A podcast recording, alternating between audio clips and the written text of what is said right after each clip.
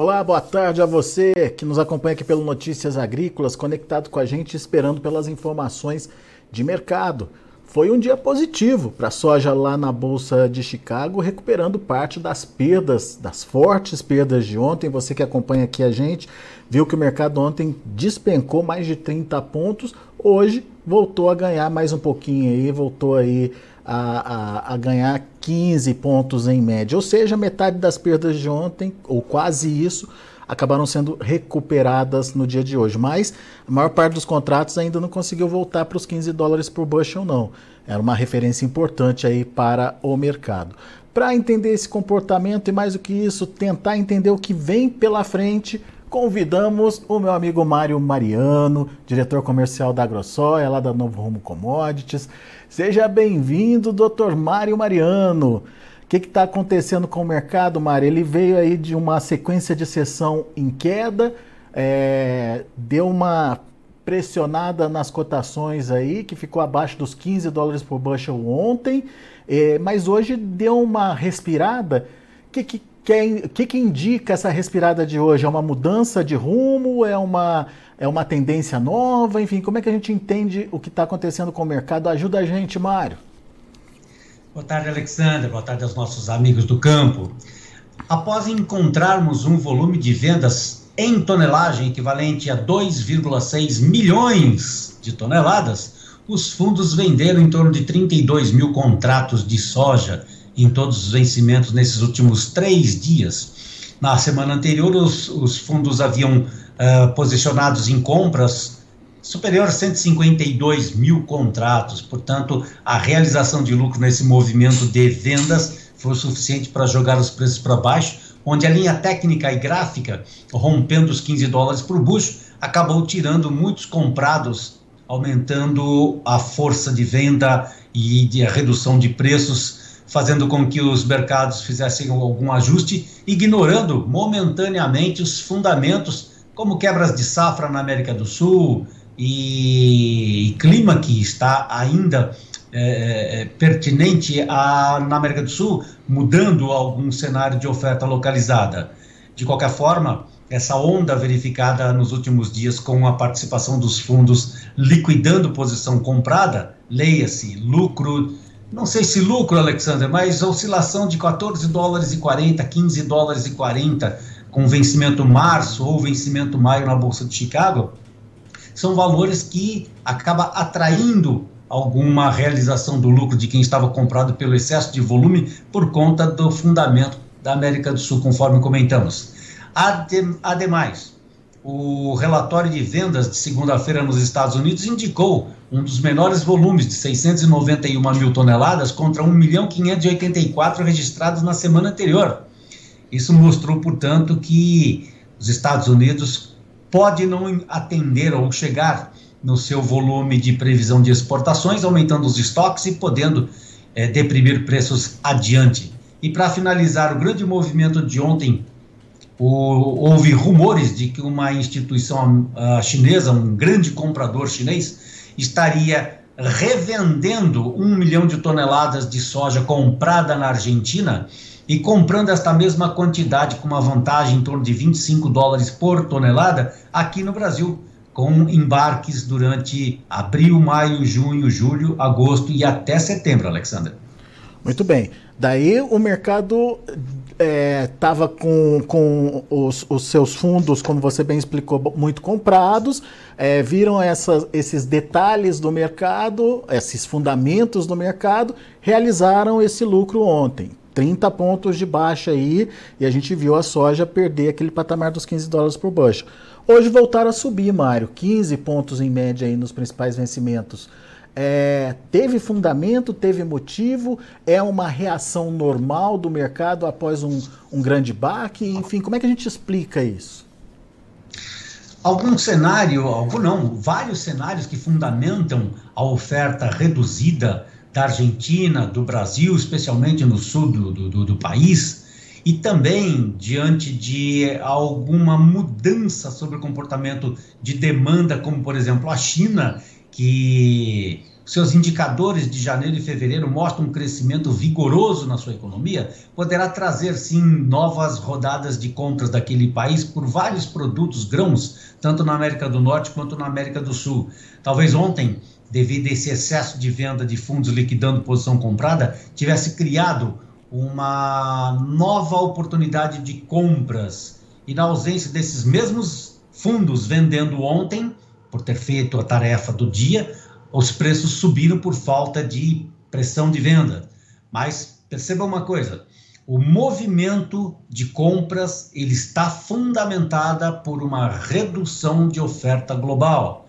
Proximamente encontraremos sim uma grande produção brasileira nos mercados, mas praticamente estamos direcionando já para um único ou exclusivo comprador, que é a China aqui nesse país. E por consequência de um clima é, danoso aqui no Brasil, na colheita dos grãos e o atraso da chegada nos portos, acabou né, colocando os Estados Unidos como o vendedor do momento, pelos estoques momentâneos de, de, de carregarem uh, volumes maiores do que os disponíveis aqui no Brasil e na Argentina. Obviamente, a Argentina, leia-se clima e redução da sua safra de 41,5 milhões para 33 milhões de toneladas pelo clima seco e também frio que vimos recentemente, seria os Estados Unidos o maior vendedor e, portanto, aquele que formaria o preço para os chineses. Entretanto, o tempo passou, a China não comprou volume suficiente para reduzir, para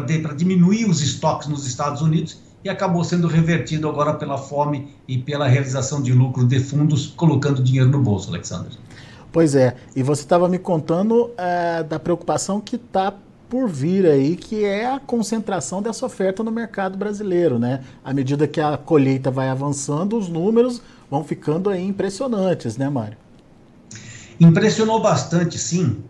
E eu cheguei a alguma conclusão de que talvez os Estados Unidos, para o produtor, para o comerciante brasileiro, enfim, seja muito importante a visualização de tendências de curto, médio e longo prazo. Contudo, aqui no Brasil, nós temos encontrado alguns cenários e eles têm trazido uma leitura já há algum tempo numa tendência que não era muito favorável ao Brasil, ou melhor, favorável ao vendedor, pois percebendo que os prêmios do farelo, devido à, retração da oferta argentina, acabou elevando para 15 dólares por tonelada lá no mês de janeiro. Eu peguei uma, uma ideia a partir do dia 15 de janeiro, 12 de janeiro em diante, e os prêmios naquela época para farelo valiam 15 dólares por tonelada curta acima de Chicago. Hoje, esse mesmo farelo está negativo. Também está negativo, nesse mesmo período, os prêmios de soja grão. Então, lá em janeiro, Alexander, valia 45 a 42 centavos acima de Chicago para vender uma soja brasileira nos portos de Paranaguá, por exemplo, né? Santos, Paranaguá, Rio Grande do Sul, esse mesmo prêmio hoje está valendo negativo em torno de 4 a 5 centavos. Bom, então eu fiz uma conta básica aqui, que somente o lado dos prêmios na exportação, o produtor brasileiro deixou de ganhar ou deixou de embolsar R$ 5,25 por saca. Dada a expectativa de uma colheita inicial é, é, mais concentrada no mês de fevereiro e não aconteceu porque o ciclo da soja, principalmente aquela do centro-oeste, Mato Grosso, Mato Grosso do Sul, Goiás, ele atrasou em torno de 15 a 12 dias, a colheita também atrasou. E aconteceu no momento de abundância é, é de, de, chuvas, nesse, principalmente no Mato Grosso. Né? A, aqui, portanto, encontramos um atraso do ciclo, um atraso da colheita e um atraso também do embarque.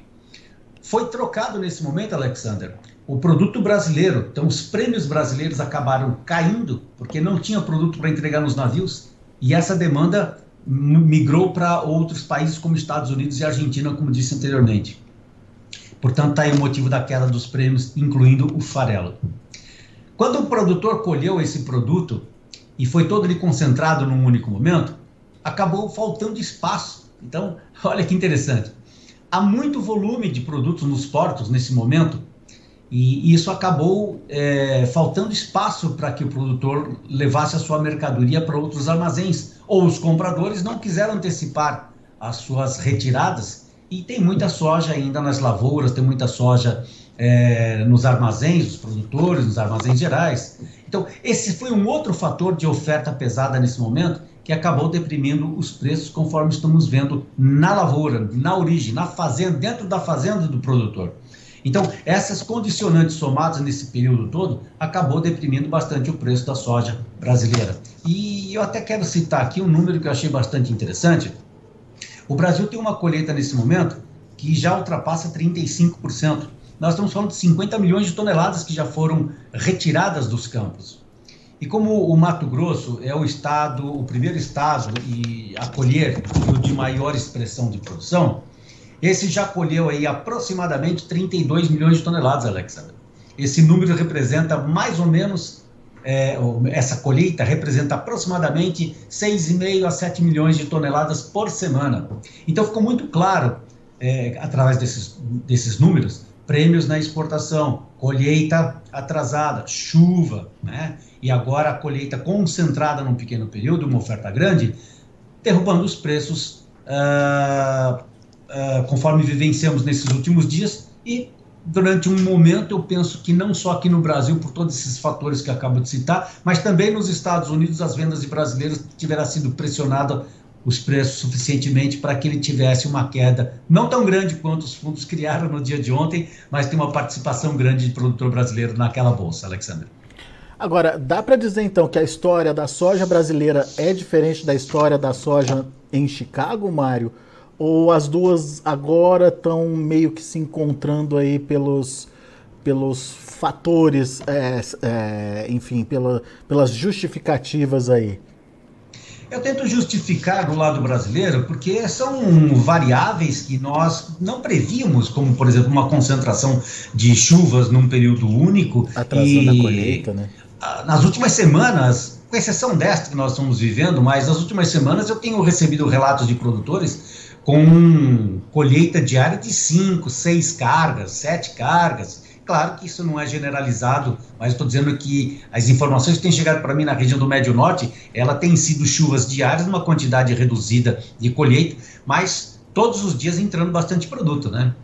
O, o volume de retirada dos campos do Mato Grosso já tem sido suficiente para enxergarmos que os compromissos que eram de janeiro e fevereiro ainda estão em campo. Eu conversei com uma grande trading hoje que opera no Porto de Santos, comentou que ainda tem retirada no Mato Grosso de compromissos em janeiro que não tinham mercadoria para serem embarcados. Né? Isso acaba criando um problema de logística grande, não só para esta trade, mas para várias outras, porque, segundo a ANEC, né, o volume de mercadoria a ser embarcada de soja neste mês de fevereiro era da ordem de 7, será de 7 milhões e 700 mil toneladas, mas ainda tem 1 milhão 950 para serem embarcadas de milho. Então, houve nesse momento a concentração, conforme já relatei, sobre o campo, sobre a logística do campo para os portos, e também o milho que já tinha compromisso para exportação de quase 2 milhões de toneladas. Então, esse fevereiro ele foi bastante atípico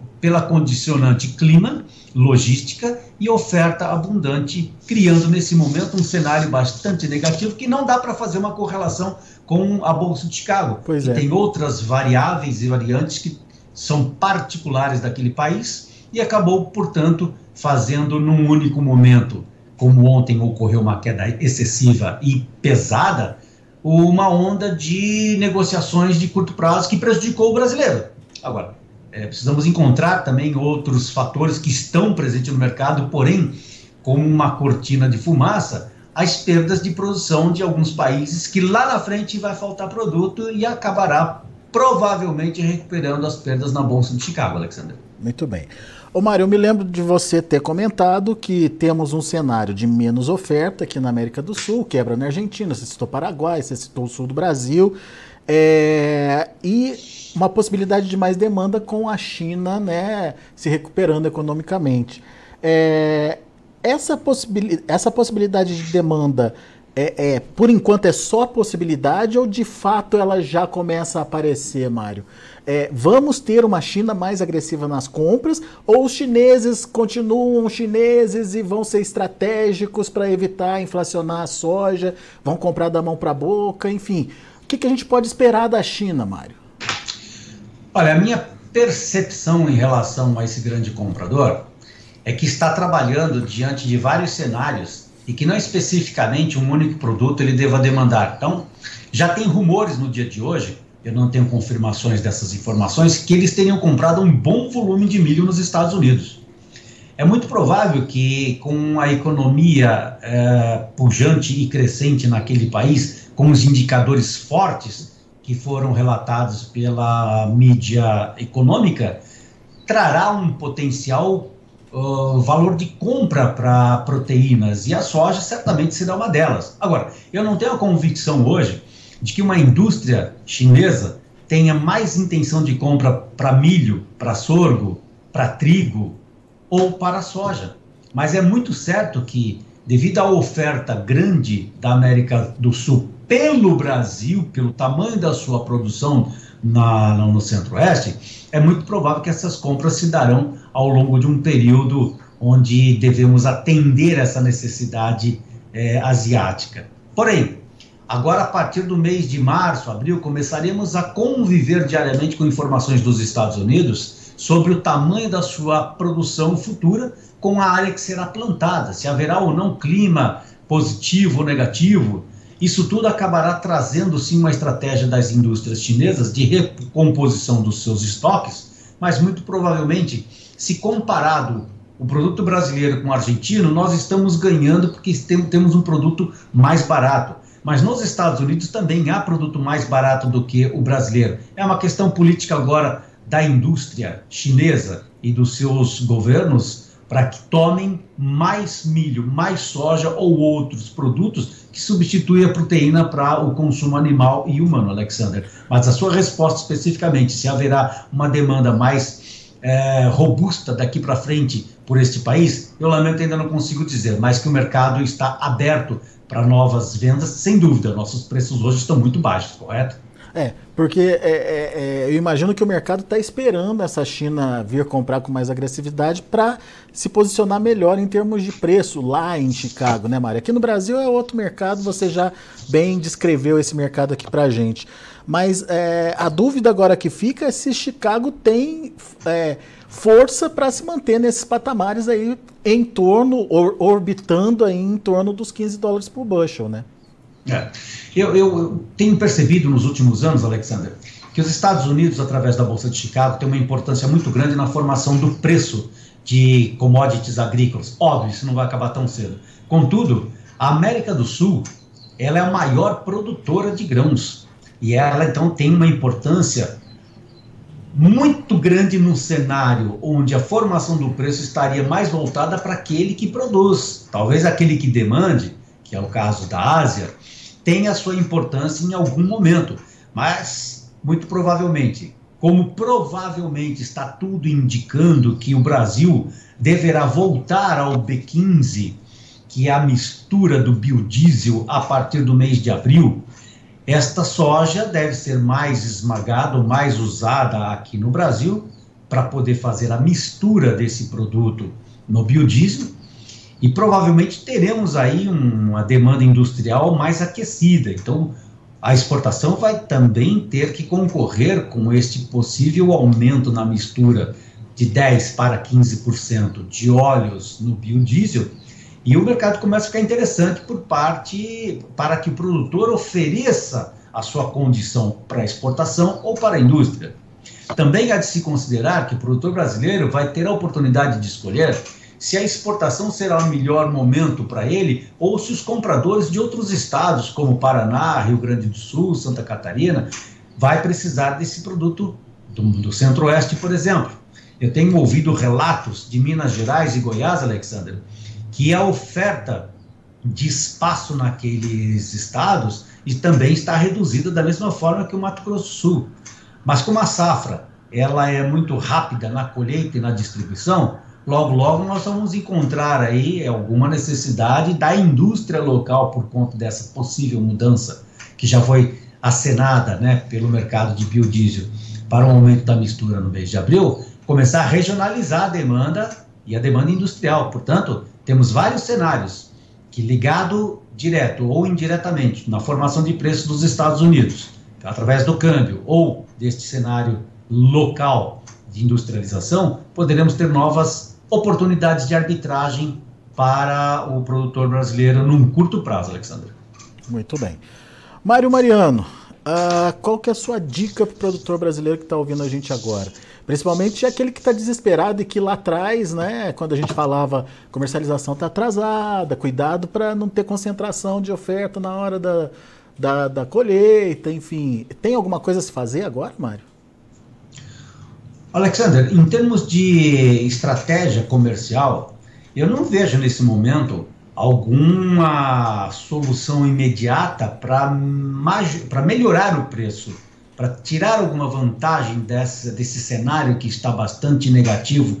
Afinal de contas, temos uma demanda bastante restrita, porque o que já foi comprado no passado tem que ser embarcado e tem que sobrar caminhões para que possa diminuir o custo do transporte temos que encontrar a verdadeira mudança desse cenário de biodiesel, que não só aqui no Brasil, mas os Estados Unidos também já acenou que provavelmente haverá mudanças é, melhorando a mistura de álcool no meio oeste americano. Então, algumas notícias poderão acontecer e ocorrer daqui para frente que traga algum benefício ao produtor. No caso imediato, o produtor que no passado, por sua razão, e aqui nós não estamos contestando se boa ou ruim, montou uma estratégia de vendas uh, uh, pequenas quantidades para ter o seu ativo dolarizado e se proteger de uma estratégia futura de economia que não se tinha e também não está muito transparente hoje, acabou não trazendo um bom resultado mas deveria encontrar alguns parceiros que pudessem guardar o seu ativo, ou dentro ou fora da sua região. Como isso não ocorreu e o mercado agora está criando esse cenário negativo internacional e nacional devido a tudo que nós já comentamos por aqui, se puder é, ter fôlego para poder é, decidir um melhor momento de venda a partir do mês de abril, isso provavelmente ocorrerá em termos de logística mais vantajosa, aspas na logística. Na semana passada, os fretes marítimos internacional fizeram quedas acentuadas, retornando uma pequena alta a partir deste final de semana e atravessando neste dia também uma procura maior. Mas eu quero dizer que a, o transporte fluvial marítimo tem baixado o preço e pode também dar uma competitividade maior para quem for comprar para vendas para Ásia, Europa e poderá trazer alguma vantagem, talvez, para o produtor latino-americano. Uma coisa é clara: o movimento de decisões de venda do ativo é, do complexo soja está na mão do produtor que tem bastante oferta a oferecer nesse momento. No segundo momento, a partir do mês de abril e maio, são os espaços nas suas regiões de produção e também o que já saiu para exportação, é que dirá se é momento de novas vendas ou não por conta de uma demanda através da China, conforme já citamos que a sua economia está dando sinais de recuperação e precisará recompor os seus estoques. Portanto, se puder, carregue um pouco mais esses estoques até dentro do mês de abril para tomar uma decisão de venda mais adiante, Alexander. Boa, Mário. Muito bom. Meu amigo, obrigado mais uma vez pela sua participação. Volte sempre. Um abraço, foi bom estar com vocês. Até a próxima, Alexandre. Até a próxima, Mário. Tá aí Mário Mariano aqui com a gente, trazendo as informações do mercado, o mercado que se recuperou, enfim, da forte pressão de ontem, ganhou é, parte aí uh, das perdas, recuperou parte das perdas, obviamente, do, da sessão anterior, mas ainda não tem convicção de que vai se firmar nesse patamar ainda não. Vamos ver os preços, vamos ver como estão os negócios lá na Bolsa de Chicago, de olho na tela. Para março, 15 dólares e 400 por bushel, voltando aí para o patamar dos 15 dólares, 13 pontos mais 75 de alta. Para maio, 14,94. já orbitando ali próximo dos 15 dólares, 15 pontos mais 25 de alta. Julho, 14,84, 15 de alta também. Agosto, 14 dólares e 50 centos por bushel, 12 pontos mais 75 de elevação. São os números da soja, vamos ver o milho. Milho fechou para março com alta de 11 pontos, a 6 dólares e 40 centos por bushel. Para maio, 6,35, alta de 5 pontos e meio. Para julho, 6,25, alta de 3,5. E setembro fechou com queda de 0,25 a 5 dólares e 82 centos por bushel. E para finalizar, a gente tem o trigo. Vamos ver o trigo? Para março, 6 dólares e 97 centos por bushel, 5 pontos e meio. Para maio, 7 dólares e 10 centos por bushel, 4,5 de alta.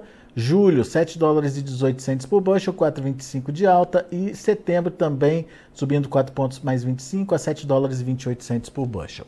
São os números de hoje de mercado, são os números de fechamento lá da Bolsa de Chicago. A gente vai ficando por aqui, agradeço a sua atenção, a sua audiência.